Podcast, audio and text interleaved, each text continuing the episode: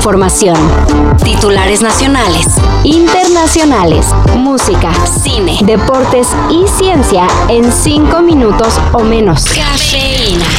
Mm, quizá la palabra sabotaje es fuerte y habría que demostrarla, pero lo que es cierto es que sí podemos eh, decir que es probable que algunos de ellos puedan haber sido premeditados. Se burlarán de la Sheinbaum porque dice que no es normal tanto desperfecto en el metro. Pero de que anda fallando mucho, más de lo normal, pues Ayer en la estación Polanco de la línea 7, un vagón se zafó del resto, provocando una humareda y el pánico entre los usuarios. Hasta ayer por la noche, las autoridades no habían dicho cuál fue la razón del desperfecto que por suerte no dejó ninguna pérdida que lamentar. Pero muy extraño, bastante extraño. Me estás informado que no voy a volver al metro, no voy a volver a tocar el metro, no voy a hacer contenido del metro de nuevo.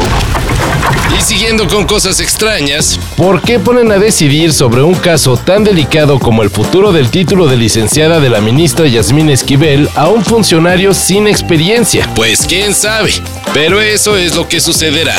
De acuerdo con Animal Político, Rubén Núñez, titular de la Dirección General de Profesiones de la SEP, es quien decidirá si se le retira la cédula a la ministra Esquivel, pero no cuenta con ninguna experiencia en el sector educativo. ¿Le hará falta? Pues igual y no, y con sus conocimientos en abogacía le bastará para hacer lo correcto. La UNAM ya le puso el pase, la ministra sí plagió, ahora le tocará al funcionario decidir. No tan solo por el hecho de ser mujer, es por lo que aspiro a llegar a la a la más alta investidura en el Poder Judicial de la Federación. La había parado Memo Ochoa y la reacción de los que entran al área, pues la tuvo el atacante Miners y termina metiendo el gol. A Memo Ochoa le había ido mal en sus dos partidos anteriores con su nuevo equipo, el Salernitana de la Serie A de Italia. Pero este fin de semana revivió sus más recordadas actuaciones. Bueno, las gachas. Adentro, ya son ocho. La peor goleada que se ha llevado Memo en un partido en Europa se está dando ya el día de hoy. El Atalanta le clavó ocho pepinazos al arquero mexicano. Como ya es costumbre, en redes las opiniones están divididas entre quienes quienes dicen que tanto gol es por culpa de la mala defensa del equipo y quienes dicen que Ochoa es igual de maleta que sus compañeros. Como sea, Paco Memo y el Salernitana tendrán poco tiempo para reponerse, porque su próximo juego es contra el poderosísimo Napoli de Chucky Lozano.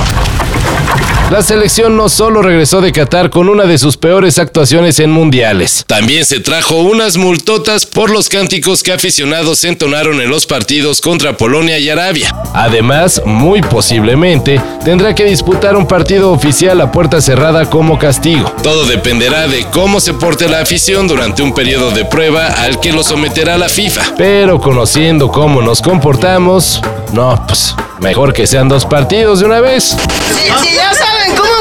¿Para qué me invitan? Estados Unidos sigue calentándole el boiler a los amantes del fenómeno ovni. Y este fin de semana desclasificó unos documentos en los que el Pentágono acepta que se han documentado más de 500 avistamientos de objetos aéreos no identificados. Eso, aunque seguramente tiene orgasmeado a Jaime Maussan y compañía, requiere la siguiente aclaración. No es que se acepte que los objetos provengan del espacio, solo que las autoridades no alcanzan a determinar qué es lo que están viendo. De hecho, como cada vez se les relaciona menos con alienígenas, por eso más gobiernos aceptan estos avistamientos. ¡Suelten el globo!